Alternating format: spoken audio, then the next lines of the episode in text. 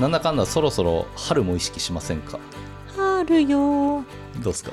おまだ意識してなかった。ごめん。あそう。うん。今日さいやまだ1月も下旬なんだけどはい、はいなんか梅の花っぽいのが咲いてたんですよ。どこに？そこ。会社の外。あれ桜なんだって、あれ桜なの？えこんな早く咲くの？らしいよ。なんで？知らん。なんでそんな桜なんだっていう会話になるの？気を配ってるからじゃない？あ同じ話を誰かとしたってことじゃなくえ。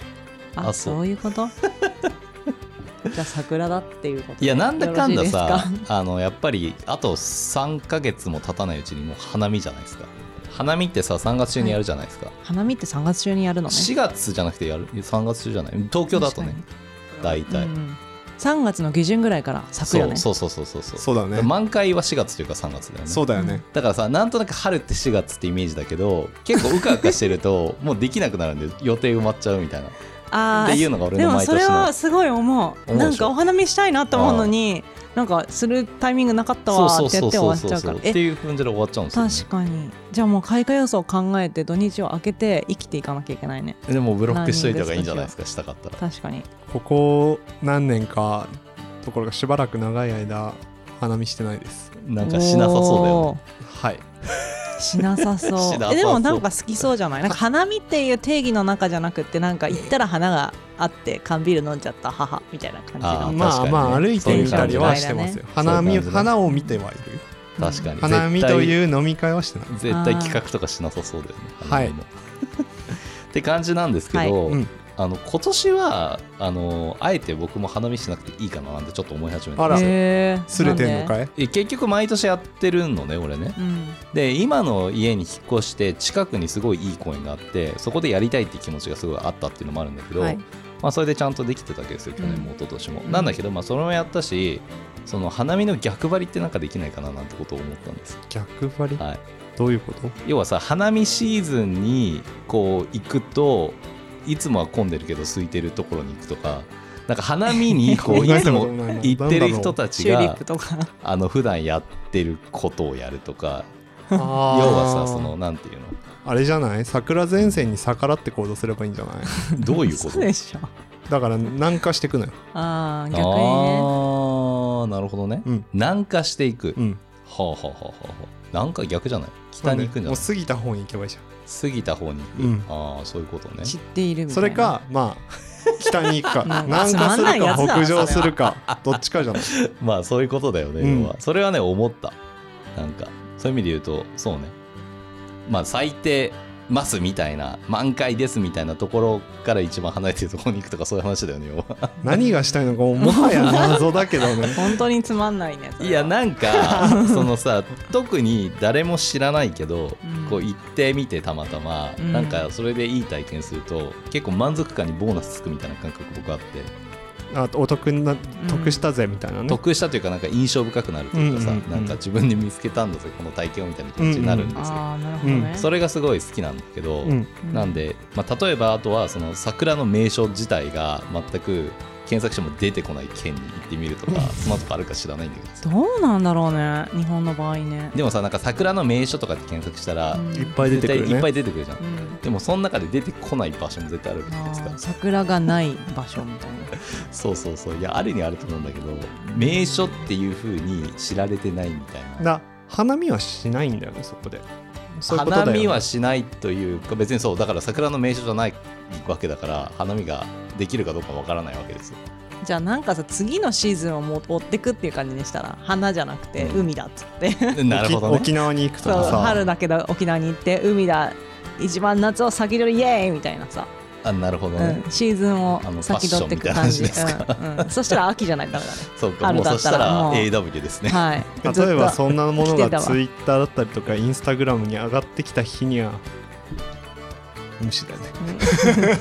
えどういうこと？といいねだけ押してあげようよ。分かった。いいねだけはあああの季節をはい。季節を先取りして先取りして。海に来ましたみたいなのををやるとかね3月に。ねいいね。う。わ。っていうようなことをちょっと考えている、今の冗談としてね。はい。ということで今週も行ってみましょう、東京ご近所図え？ジングルみたいになっちゃったな。いいじゃん。東京ご近所図ここは東京にあるとあるアパートの一室。月曜日の足音が聞こえてくる頃勝手気ままに集まり出すのはいつものご近所仲間たち。さあ今日はどんな話が飛び出すのでしょう？アラサーたちのご近所話始まりです。東京ご近所図。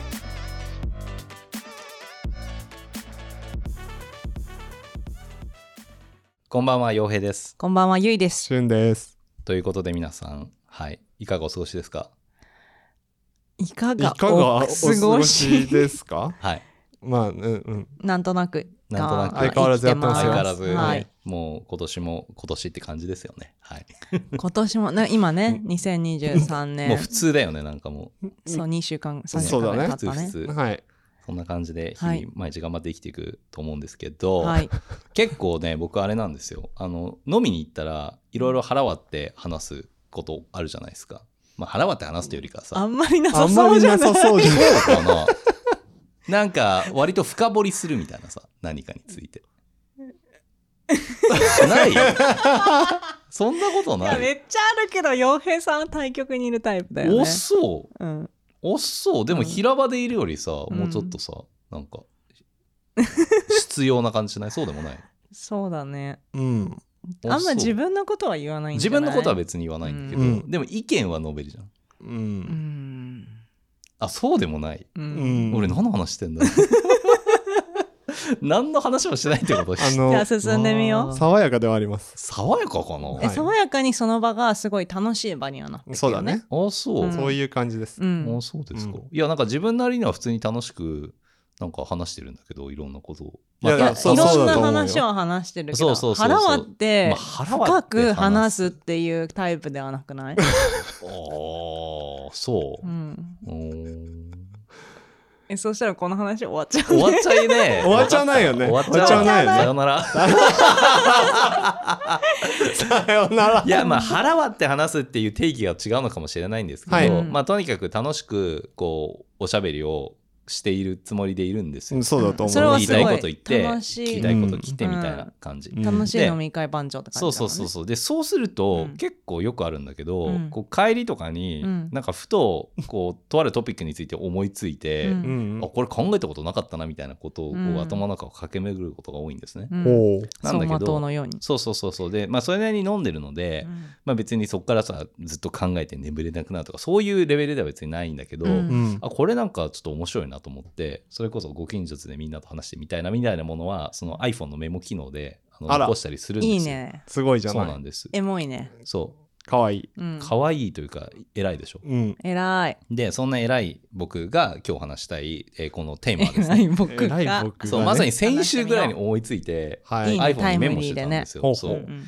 必死。うん必死って一体何なんでしょうっていうことおうをあの思い浮かんだんですよ。唐突に思い唐浮かんだ突に思い浮かんだの。いや、なんでか分かんない。別に何の話をしていたかっていうのは分かんないんだけど、俺は今必死に生きてるのかっていうことで思いついたんですいや、か分かんない。なんかいろんな話するじゃん。いろんな話する中で、うんなんか必死ってなんだろうなって思い浮かぶようなトピックになったんじゃないの覚えてうないけど。んえそれは歩いててみたいな感じですか？いや、飲んで帰りに歩いててだと思う、多分。家に着いて、いい散歩だったんだねうんそうだね。うん飲んだ後の帰り道。はいはいっていう。まあ、数半するじゃないですか。まあなんで思い。なんでさ思いついたのかっていうとこも結構気になるよね必死が、覚えてないんだよ、飲んでるから。でもメモはしてたんでしょ？うん。多分。だから心に引っかかったってことだよね。まあ多分今のさどう生きてるかとかさどういう仕事してるかとかさなんかそういう話をしてたんじゃないの？うんうん。なんか熱い飲み会をしたと。そうそうそうで帰りにまあ多分歩いてるか電車に乗ってるかの時におお必死かと。そメモっておうそうですそうではい。すそうです、メモったことはでもちょっと忘れてたの？その後。でメモってしたことは覚えてたんだけ覚えてどなんでその話になったか覚えてないんですよ。あオッケーオッケーそうそれはどうでもよくて僕のまあまあは。い。ごめんなさいね。そう。で必死って皆さん意識しますか？普段。うんん。ね自分に対してでもいいし接する相手に対してでもいいし。なんかすごい変な話だけど必死だねっていうのってうん。ちょっとネガティビティ入るそうよね、それだけどなんかすごい必死っていうか、がむしゃらとかうん。全力とか、うん。必死に変わる言葉だとポジティブだとしたら、はい。うん、多分本人はがむしゃらだうし、ん。全力だと思ってないけど、この人全力だなって思うことは結構多々あるよね。うーん。なるほど。うん、しゅんくんはどうですか？必死？はい。意識する？意識うーんとそうね。しなさそう。あのーいやいや必死かどうかと問うことはないんですけど、はい。あのーそれを出さないようにはしますねあそれは絶対そうだよね、はい。出すのかっこ悪いって思ってる派でしょ？かっこ悪いというか まあ性質としてあまり出さないかもそうだよね。しれないです。それは全然あのいいんですけど、はい。そうだから必死ってさなんかすごい抽象的だよね。なんか何が必死なのかってさ人によるじゃん。うまあそうだね、なんか物差しがあるなと思っていて。うん。でさちなみにいつもやるあの必死のちゃんとした定義は何かっていうのを改めてデジタル大辞典で調べてみたんおですけど、いいじゃないの。なんて言ってる？まあ、一番はもう言葉通り必ず死ぬことっていうね。まあこの話ではないんですなるほどね。なんか日本っぽいね。そう。でも2番目が多分僕らが現代で使ってることのもとで、うん。死ぬ覚悟で全力で尽くすこと。うん。っていう、うん。要は死に物狂いっていう、まあそういうことだよね、まあ、うん。要はこれが多分さ多分その命の危機にさらされていることが、うん。あの常だった頃に生まれた言葉であって、必死で戦うとかそういうことだったと思うんだけど、うん。まあ今はさそんな別に現代の日本で暮らしてたらさ、うん。いつ死ぬかって別にそんな考えないわけじゃないですか。っていうのもあるから、うん。そもそもこの必死っていう言葉があんまりこうね使われる機会っていうのは少なくなりつつもまあ普通に使ってるわけじゃないですか、うん。だからまあうん。そもそもの定義がまあ別に死ぬかっていうか多分その全力を出してやるかみたいな話に置き換わってるんじゃないのかなとは思っているんですよね。うん。そうっていう中でとはいえこう必死っていう言葉が全然まだ生きてるのはうん。何なのかなと思ったので、うん。今日はですねあのみんなみんなでちょっと2つ話してみたいなと思っていて、うん。結局必死であるっていうことは何なのかっていうこれもだから抽象的だから正しいことはないと思うんだけどあの東京ご近所図メンバー的に必死とは何かっていうのを、まあ、自分が個人的に必死だと思って何かやったことがあるのであれば、うん。そのエピソードを共有するっていうところでそれは何をもって必死というふうに思っていたのかとうんいうのがまず一つと。はいでさっきゆいさんちょっと言ってたけどその必死であるっていうこと自体が多分いいこと悪いことあると思うんですよ。はいだからそれが何なのかっていうところをですねちょっと話しながらあの自分たちなりの結論を出してみたいななんて思っています。OK はい。バンバンバンバンバンバンバンバン駆け抜けろ東京ご近所図ということではい。なんか必死なエピソードあります？必死でやったっていうエピソード。うんゆいさんいつも必死な感じするよね。てか舞台に関して必死な感じがさめちゃめちゃ出てるよね。うーん。なんかもう何なんだろうね。そのあこの必死そうですね。難しいなって思うのがうん。その必死で生きてるとは思ってないというかやってるとは思ってないけどなんかそひ全力でありたいなってなんか前にエピソードで話した気がするけど全力で生きていきたいなとは思いま限すよね。そうだね。なんか現状に満足して今のままでいいやっていうのを、うん。の要素をもうちょっと取り入れた方がはいはい。自分としては幸福度高くなるなと思うけど、うん。なんかそれのその人生はおもろくないからう、ん。うん。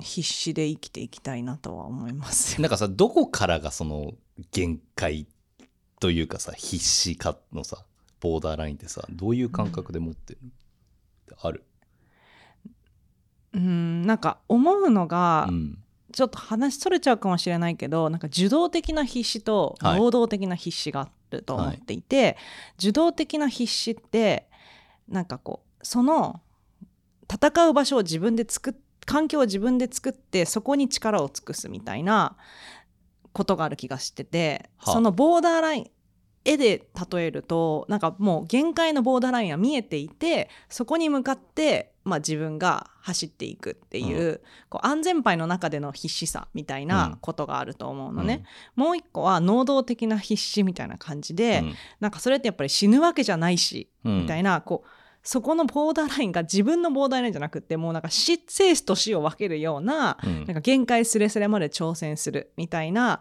能動的な必死がある気がしていてはあはなんか自分の必死はその後者の能動的な必死あだと思ってるのね。だからなんか、まあ、死ぬわけじゃないからそこのそこのギリギリまで行ってみようみたいなのがうん。自分の中でのなんかラインあこれ以上やったら死ぬなっていう手前までっていうリアルにその体力的にとか精神的にとかっていうこと？うーんなんか別にそう何なんだろうね。言葉にしちゃうとそういう気持ち悪さはあるけどでもやっぱり必死という言葉がさっき言ってたみたいに死に物狂いとかうん。なんだっけ、言ってたのが必ず死ぬこと？うんうん。とか死ぬ覚悟で全力を尽くすって、なんか本当の必死は能能動的な必死はなんかしそこのまでの限界ラインに行くから生を感じるんだと思うんだよね。はあはあはあはあは。ああなるほど。生きててよかったって感じの。そう感覚が味る、うん、生きててよかったと感じるというよりもなんていうのかな。じ自分の限界が死と生生と死のボーダーラインにあるみたいな。でそれはどこかは分からないけど、うん。そまああこれ以上言ったらやばいみたいなことはは多分自分の感覚として大人になればなるほどだんだん出てきてそれがだんだんこう手前になっていくと思うのね。なぜかというとなんかこういろんな情報が入ってくるから自分で限界点超えちゃうと思うんだけど、うん。それが生と死の間に常にあるように、あうん。なんか生きていきたいなとは思うかもね。うーん。すごい抽象的すぎるけど。いやでもなんか分からなくもないというか、うん。あなんか今聞いててあ体力のところもギリギリまで行くんだって思ったんですけど、うん。僕はなんかそれ体力的な話はよりもっとコントロールするようになってて、うん。もっとなんか考えたりすることだったりとかには、なんかどれだけギリギリまでいけるかはやる気がするんだよね。あめっちゃその通りで、うん。えっと、私は限界ギリギリ生と死の間をギリギリ行くタイプだったから結構体調壊すこと多かったのね、このまあ過去ーはいはい23年。だからなんかそれはまずいっていうことに気がついてなんかやっぱり体資本だから。そうだね。から、えっとそういう意味では精神的に限考えるという行為においくとか、自分が行動を移す。例えばなんか、うん、すごい死ぬほど残業するじゃないけどじゃ例えばこれを達成するために100人に会ったらいい意見が聞けるかもって思ったら今月は舞台が終わったから去年、うん。で感想をメールでもらうよりもあった方が本当の意見がもらえるからひたすら私人に会い続けてるの、ね、なるほどねなるほどね。それは自分のゴールを達成するためじゃん。なんかそういうことの必死さはあるかもなるほどねなるほどどね、できると思って決めたことを全部やるみたいなそんな感じかな。あかな。はあ。なるほど、うん。それはでも分かりやすいねで確かにね、うん。うん。えその俊君の考えることで必死っていうのはさどこでボーダーラインどういうふうに決めてる話なうの、ーんとあなんかねボーダーラインあえーっとなんか僕はその必死が何かみたいなこと言われた時に、なんかまあ僕の中の頭の中に浮かんだのは2種類でほとりあえずまあ上下でいいわ。う上下で真ん中にピッて線が引いてあるとするでしょ、でえっ、とそのピッて引いた線が0地点だとするとその上でうん。その0地点より上で考えるうん。必死さと,、うん。えっとその下側で考える必死さって多分全然違うものだなっていうふうに思っててうん。分かりやすい方からいくと,、えっと下の方の必死さ。まあすなわち自分が何かしら圧倒的に遅れを取ってたりとか、経験的にビハインドな状況の時に生じる必死さ、具体的に言うと例えば僕が前職の時に、うん。あの広告会社に来て、うん。えっと仕事をしている時に、周りにで一緒に働く人たちって、みんな、まあ、40近い、うん。うんあの関係社内の人も社外の人も40近い割ともう手だれみたいな人たちに対して26とか25とかの僕、267とかかな。到底経験の面でもえーっと勘どころだったりとかできることさばけるものだったりとかが圧倒的なビハインドの中で、うん。とりあえず必死になってみてうん。どうにかしようとするんだけど、うんその差は一向に埋まらず、うん。でもとにかく必死にやりきる、うん。ボコボコにいろんなとこ当たりながらっていうのが、線の下にある必死さ、でえっと今僕が持ってる必死さみたいな話でいくと、自分のこの生きてる生活がどう楽しくなるかうん。を実現するために、まあ、それは明確にあの基準があるわけではないんですけど、うん。何が楽しいと感じるかどういう風うなん。生活をしていきたいかみたいなことを考えるうん。必死さはその線よりも上すごくポジティブな必死さでうん。それは全力を尽くしていいことではいそれは必ず体力を使ってとかうん。考えに考え抜いてっていうことではなくてうん。うん。全体俯瞰してみた時にどうかっていうことができてるかどうかっていうことをずっと考えてるとそれは意外とうん。まあベストを尽くしていることなのかもしれないなとこの話を聞いた時には思ったのでうん。それは今話してみました。なるほどね。でもいい今日いいラインだね。なるほどね必死のそのなんかタイプというか。うん。がなんかちょっと違うかもねって思ったっていう。えー、必なるほどね。必死の後に続く言葉として必死に食らいつくみたいなのあるじゃない、はいはい。それが包括されてるよねゼロより下は、うん、あそうそうそう。そんな感じ、そうだね。うん。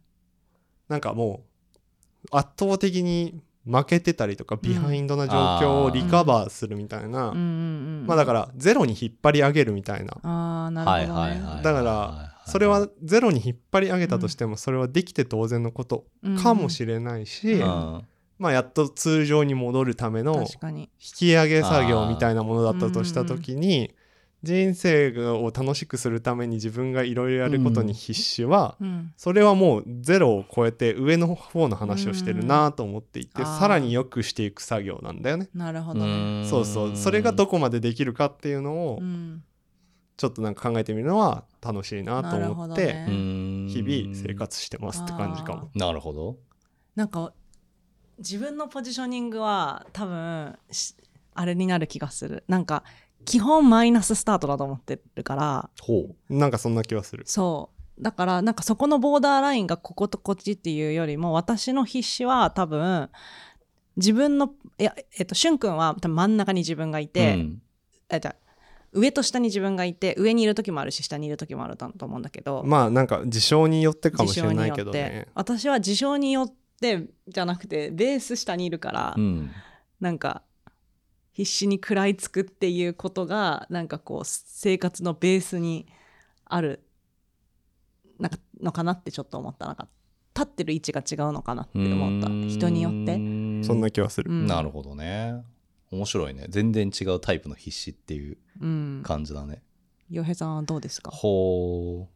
僕はその結構必死だったなってエピソードはいくつか思いついて、うん。それもなんか種類があってでかつそのうんポジティブネガティブ両方思いついたなっていうのがあるんですけど、うん。なんかポジティブな話だと、うん。まあ、よく話に出るあの2年前に取ったワインエキスパート試験、うん。あれの勉強はあの必死でしたね最後。うん。特に。うん。でなんか何が必死なのかなと思うとあの割となんて言うんだろうな、まあ、一人で勉強してたし、うん。でかつそのじゅあれだ受験料も払ってたわけですよ、うん。3万いくらぐらいとか。うんでかつなんか取りたいと思って始めてでかつ、うん。ワイン好きを公言しているので、うん。ここで落ちられないみたいな変なプライドが出てきて、なるほどね。そういう意味での逃げ 逃げ場がなかったっていうのはあるんだなるほど。そう別にこれ取っても取んなくても誰にも迷惑かかんないし、うん。別に誰もどうも思わないじゃないですか、うん落ちたとしても。うん。なんだけど それこそなんか自分に負けたくないみたいなそういう気持ちがすごいうん。久々に感じられた経験っていうのはそれ。なるほどね。がすごく鮮明にあったなっていううんうんえなんか話。それで思い出したのが、なんか試験何かをやる時ってさ基本言わないじゃん。うん。洋平さんって。ね。で後から成功したらうん。取れたよとか受かったよって言うけどうん。これだけは多分なんかちょっと腹くくってて、うん。受けることを言ってたじゃん。そうだね言ったね。だから言うと落ちあ試験どうだった？落ちた？みたいな。会話が絶対に発生するじゃん。はいはいはい。だからそこのあれだよね。そそれをそのなんていうのプライドを捨てても、うん。言って受かろうって思ってたから必死だった感はなんかすごい伝わってたよね。まあ、言ったからこそ必死になれたっていうのもあったのかもしれないね、うん。それでも言うよね。なんかやっぱ宣言するとさやらざるを得ないみたいな話。っうん。ていうのも。そうだね。それはあれなのかな？さっきのしゅんくんで言うと下のパートのあ必死なのかな？ーどうなんだろう。どこに入るんどういうポジショニングに入るんだろうねあ僕のその下の方に入る必死って、うん。自分関与せずそういう状況になる時だからちょっと意味合い違うかもしれないですね。環境が？もうその状況。あだなって思う。ーなるほどね。ってなるとささっき私が言ってた受動と能動のまあ必死？受動っていうかまあそうかもね。そっちに近いんじゃないか、うん自分で環境を作ってうん。必死さを生み出すのか、うん。それとももうその生と死を分けるようなところにたまたま入ってしまうみたいな。この番組の感想は「ハッシュタグ東京近所話」でツイートまあ、ある意味さただその現代でいううん。昔の定義のさ、うん。あの死ぬ覚悟でやるみたいなのって特に仕事で特に新卒とかだとさ、うん。現代版のそれっていうのに一番近いものなのかもしれないななんて思ってて、うんうんうんなんか俺もやっぱり新卒の頃とかさ新しい仕事を始める頃とかって、うん。やっぱり必死でやってたなっていうのはあると思うんですよ。うん。でそれって様子も分かんないし、うん。でかつ最初の仕事とかだとさ、まあ、クビには絶対なりたくないって意識はずっとあるじゃないですか。でかつそんなさ簡単に転職できるかもやったことなかったら分かんないしそうっだね、ていう不安もすごいあったから、うん、そういう意味だとめちゃめちゃやっぱり精神的にも体力的にも疲れてたなっていうのは、そうだね。今でも思い出すので。それってさあれなのかな、それってでもさ新しい環境に入ることで自分がマイナススタートだから必死になってうん。食らいついて慣れていくっていうところ生き残っていくってことをしなきゃいけないじゃん。うん。例えばじゃあ、うん。海外で住んでますって言っても多分海外に住んでたらもう生きてそこで生活してるだけで結構必死じゃん。うん。いろんなせなんかこう制限もあるし。そうだねそうだねね、だけどどこかのタイミングでその必死さを失われるじゃん。うん。失われる。ってなるとその必死を感じ続けなきゃいけないというのはやっぱり環境とかを変え続けなきゃいけないっていうことなのかな。まあそうするとやっぱ必死にならざるを得ないみたいなことになるから、というのはある気がするけどね。なるほどね。うんはい。まあそれこそさその海外でっていう話で、うんこれも思い返すと大学でアメリカ行った時にうん1年目寮生活してたんですけど、うんうんすごい必死だったのよ。っていうのがあって多分周りに馴染むためにめっちゃ必死に頑張ってたっていうのがあるのね。でそれってその別に言語的な問題じゃなくて別に英語喋れたから、うん。なんだけどその要はローカルアメリカ人うん。ばっかりがいる、そうだね。その寮のワンフロアの中に、うん。まあ、多分アジア人一人だったのかな、うん。ポッて入ったっていう感じなんだけど、なんかやっぱり溶け込まなきゃみたいな。まあねそれはっていうのはあったんですよ。ないな。うん。であの海外育ちであるんだけど、うん。アメリカに住んだことはなかったのね、うん。言語的な壁はなかったんでしょ、う。ん。言語的な壁はなかった。けどうん違和感は感じたってことなんだね。違和感というか、まあ、自分が受け入れられなきゃいけないみたいそうだなね。そんな気持ちにすごいなってたんだよね、うん。やっぱりフィットインしなきゃいけないみたいな、うん。それでさ転校生とかが感じる話とかも似てる気がしていて、うん。別にそれってさ同じ国の中でもあるわけじゃないですか。なんかそうだね。みんな別に初めて来て初めてなんだけど、うん。やっぱりそのカルチャーのバイブスみたいなのがさ、うん。あるね。あるある。あるよね。だからすげえノリよくうんわざと仲良くしようぜみたいうなん。感じでそうだね。こうやってたんですよ。うん。で結構最近になってもたまに話に出るんだけど、うん。同じ高校から23人こう同じ大学に行った友達がいるのね。うん。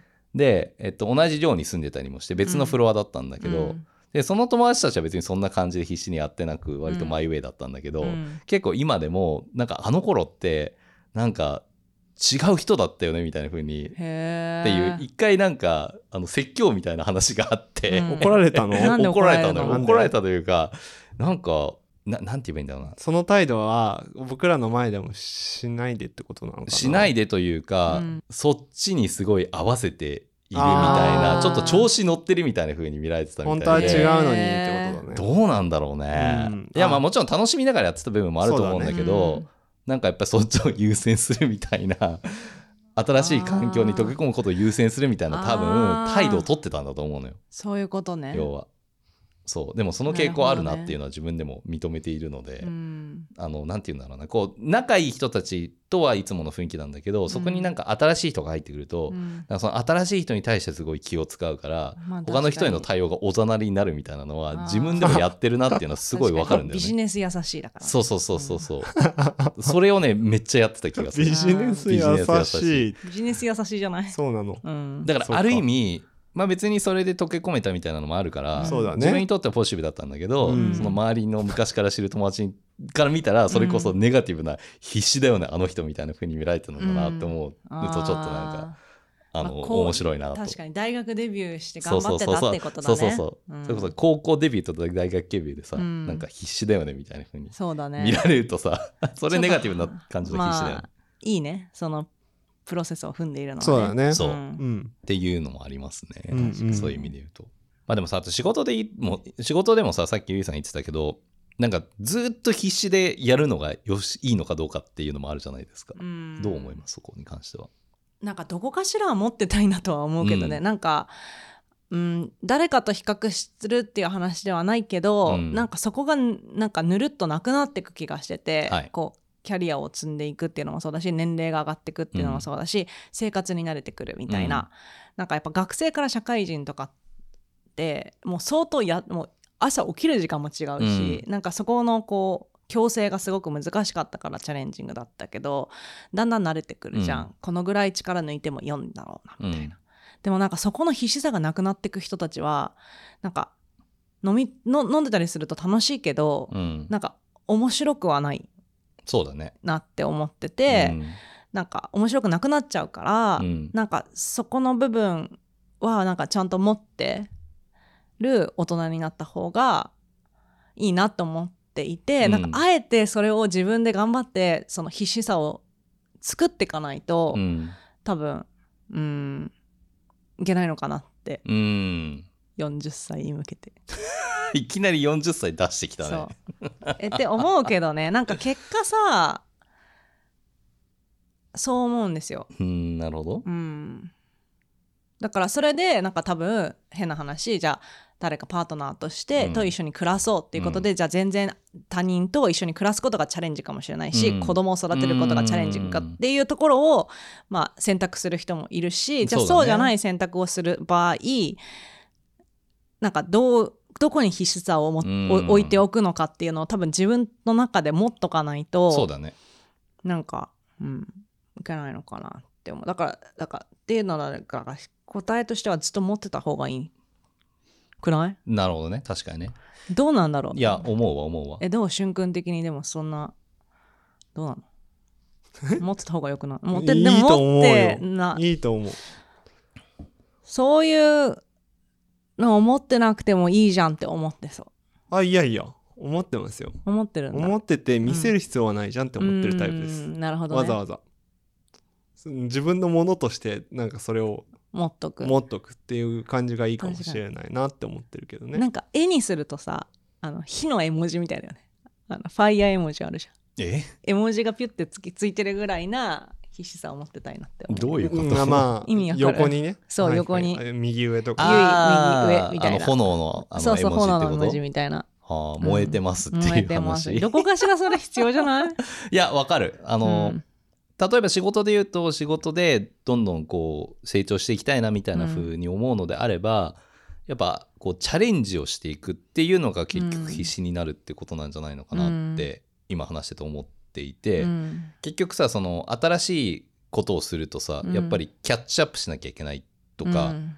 こう分からないことを分かるようになんなきゃいけないとか、っていうことの環境に自分の身を置くわけじゃないですか、うん。だからとなるとやっぱり必死になると思うんだよね、うん。なんだけどその別に必死にならずに仕事をしていくと、うん。なんかどっかでやっぱりもっとうまくやろうとか、うん。どんどんスマートにやろうとか、うん。そういう形に意識が働いていてそれはそれで全然いい話だと思うんだけど、なんか自分がそれで成長してるかっていうのはクエスチョンだなと、そう思うんだよね。それは多分成長してないでしょ。ん。そうだよね。うん。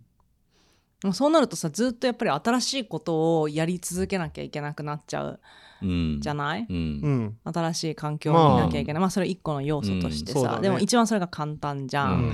でもなんかもう一個かっこいいなって思うのはなんかそれで常に新しいものを、まあ、やり続けてその最初のその成長新しいことをやるとさ多分こうグラフにすると成長はさボンって上がってさ鈍化するじゃん。はいはいはいはい。だけどその鈍化でもちょっとずつ斜め右にこう、あうん。同じことで上がってくような人でありたいなとはちょっと私は思う。うん。それ本当にそうなんか僕もそれはわかるんですけど多分なんかちょっとうんこれを言うのもちょっと気持ちは恥ずかしいところではある言がってくださいよ。あのー全部の仕事に対して必死になる必要は全くないと思うんだけど、うん。必死になるべき場所は絶対作った方がよくて、うん。でそれは新しいこともそうだし、まうん。あ仕事の面でも何でもそうなんだけど、うん。えっと継続してやってることも、うんそれは考え抜いたんかって、うん。そのやるべきところで考え抜いたんかっていうのは、所作とか言動とか出てくるものでわかる。うーん。必死っていう言葉がなんかその言葉だけだともしかしたらなんかそのササバイバルみたいな、うん。もう死ぬ気でもう残業しまくってみたいななんかし勉強しまくってみたいなことなイメージあるけどもしかしたらちょっと違うとこにあるのかもしれないね。そうそうだね。なんかそそう必死で頑張るの必死のやり方はそんな気はするな、うん。なんか根詰めてやるのが正義じゃないし。そうだね。それは思うわ。だからなんかさっきの話をこう踏まえると、うん。失いたくないものを、うん。まあ、守るみたいな意味でやることが必死って考えると、うん。要は生きることを100%楽しむっていうふうに思いたい人であれば、うんまあ、生きてるだけで必死だよねっていううん。ことにもなるのかななんてなんかそうだと思う。そういう感形じの違いはあるけど。そうだね。そういう感じだね僕僕のイメージはそういう感じでなるほど多分それはなんか面白い、何何をやってでもよくうんてどんなステータスであってもよくてうん。そこが感じられる人が魅力的に僕からは見えるなって思うかな。ん。なるほどねなるほどね、うん、じゃあ何を守りたいかが分かるといいのかもねまあななんか何がやりたいかとか。自分のパーソナリティ。何がなくなったら嫌かとか。そうだかもしれないね。そうよね。だね。思考停止が一番危険だなって思ってるから。思考停止ね。わかるわ、たまに言ってるよね、しゅんくん。ね。思考停止。が一番が危険な状態であるって。ってね。まあそうだよね、うん。一番それはなりたくないなっていうのは自分もありま何にすよ、おいても。うん。そう。まあ一方でさそのまああるよね。そのあるよねというかさ。何が、まあそういう風になりたくなる日もさあったりもするし。それはもちろん。なんかわかんないけど基本的にそのなんていうの必死に生きたくないみたいなタイプの人もさいるたまにいるよね。絶対そうでね。それは悪くないと思うよ。そう全然それは別にね人の人生は誰も否定できない話だから、ん。いい悪いって話じゃないんだけどね。要は必死であると疲れるみたいなさ、うん、えまあ、そういうのもすごい良くてなんか、うそういう友達は癒しに使ってる私あ自分の中でってこと？そうそうなんかいいなんかすごいいいなって思う。なんかこういやなんかこうなんていうの？自分にない価値観の中で生きてるから なんかあそうかそういうちょっと肩の力抜けてもいいんだなみたいな。だしなんかそれこそ、それこそその逆張りだよね。はそうならないためにそこに全力を尽くしてるよね。うん。あ、そうだね。いいそうだね。いいなと思うよ。うん。そういう感じ。ん。それはそれでいいのかもしれないね、なるほどうね、ん。私たちの話を聞いて参加したくなった人は「ハッシュタグ東京近所話」でツイートしてください。待ってます。自分の中でのその必死であることによって起こるいいことと悪いこと、あーっと悪いことはうん、ないんじゃない？あそう。と思いたいよね。えー。うん。まあ私的には悪い方向の必死になると多分視野が狭くなるかもねあーそうね。ああそうだね、うん、これこれを達成しなきゃいけうないんからま、っすぐ走りすぎちゃうっていうのはあるかもしれない。手段選ばずとかね。そうだねそうそうそうはいはいはい。あ、そうかもね。うんそうだねでいい必死はいい必死でいることでその渦がパワーの渦が渦？広がってすごくこう大きなムーブメントになっていく気はする。なんかいろんな人が巻き込まれるとかああなるほどなんかいろんなな人の心を動かして一緒にこうなんかやりたいんだよねって言われるとかそれはこういうふうに一緒にいたいんだよねみたいなコミュニティがどんどん広がっていくとかその必死だからこそはい渦が広がっていくっていうのはなんかあるなって思ってみんな応援したい。ファンポジティブにやってる必死っていうので、そのエネルギーに感化されるみたいなそういうのは確かにあるよあれですか？ドラゴンボールの悟空の元気玉みたいなノリですか？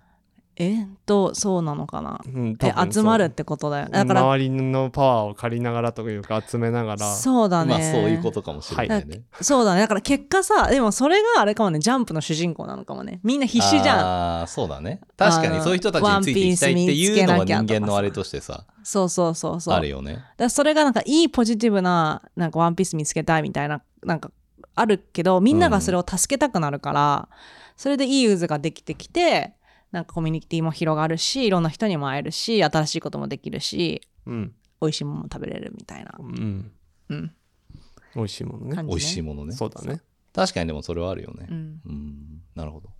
僕はそのいい必死っていうのはまあいい必死悪い必死っていうか何が一番大事なのかっていうのをまずちゃんと考えた上でうん。必死になるかならないかっていうのを決めたいなって思いました言ってること何が大切かを。まあこれを得たいっていうものがあれば、やっぱり必死にやらないと得られないこともあると思うし、うん。まあ、最上の喜びは感じられないと思うんだけど、うん。まあ、さっきみたいにさその まあ大学の時にやっていたようなことが、自分がそれがいいのかどうかっていうのは多分当時の自分としては何かやらなきゃいけないみたいな、うん。ちょっと恐怖観念にこう脅迫観念にうん。押されてやって気がするんだけど、うん。まあ、もしかしたら、まあ、今のその状態であればさ、うん。別にそこまで周りに合わせる必要ないなみたいなうん。風なものが大事だったっていう風に判断すればそんなに必死にならなくてもよかったのかなと思うし、うん。やっぱりだから、まあ、本当にそれが大事なのかっていうことをうん。まずちゃんと判断した上で決めたいなと思いました。意外とだからなんか見てると思うのがゆいさんは未来にすごく目線が向いてて洋平さんは割と過去から学ぶことがすごくあるんだろうなってなんか今話、ごめんなさい。普通に聞いてて思った、えー。どっちがいい悪いじゃなくて、うん。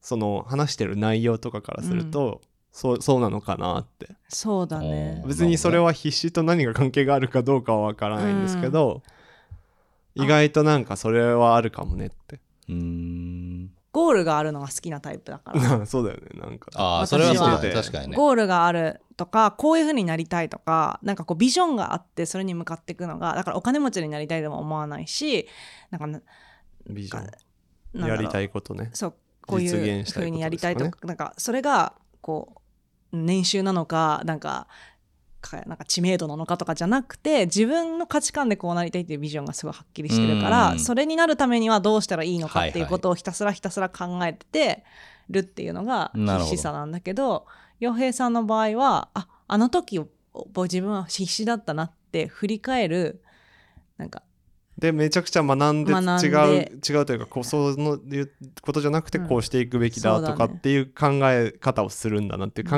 え方の起点というか、今なんじゃない？過去じゃなくて。あそういうことかな、うん。あそうだね。は今の人だよね。そうだね。ね。あんまりだからそういう意味だと先のことまでは考えあてない確かにない言ってそういう意味で言うと。それはねよく。未来のことは考えてません？だからなんかあんまわかんねえだろだからこういうふうになりたいとかもないじゃん。あんまないね。そう。だから今の人なんだよ。私どっちかというとなんかあるじゃん。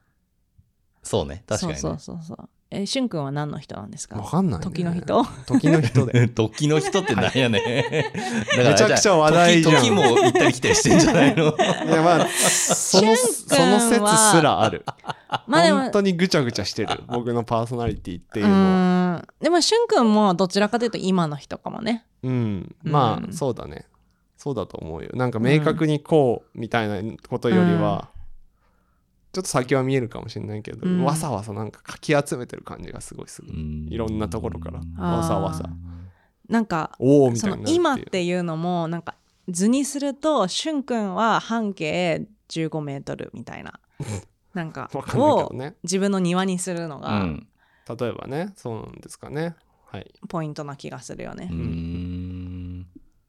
とかまあそういう感じかも、うん。なるほど、うん、洋平さんはなんかベクトルがこう内側に向いてる円の中にいる感じなんていうのかな。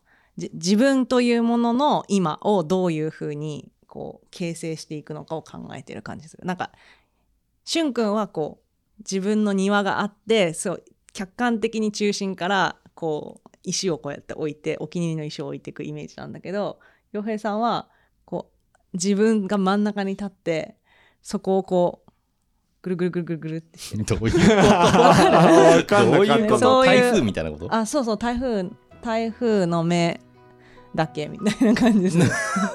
なるほど。わ。かる。竜巻旋風剣してるってことそういうことですね。ん。あ竜巻旋風してる竜巻旋風剣タイプね。うん。全く分かんなかったけど。私はそう今じゃなくて未来を見てるからさまたちょっと図の描き方が変わるわけですよ。まあなんかあるんじゃない？あほどの、理想像みたいなかっちりしたやつ割と。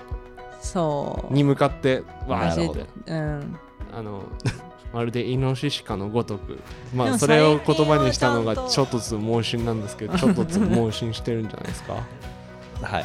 はい、たまに僕はそのなんか走ってるその走ってる勢いにガンってぶつかって 多分邪魔だよとか言われてる 邪魔だよとは言ってないよ。タイプなんですけどね。言ってない言ってない邪魔だよちょっとか言ってのうるさい全く話がすり替わってきた感じでちょっと雰囲気が怪しくなってきたんであのこんな感じにしましょうかね。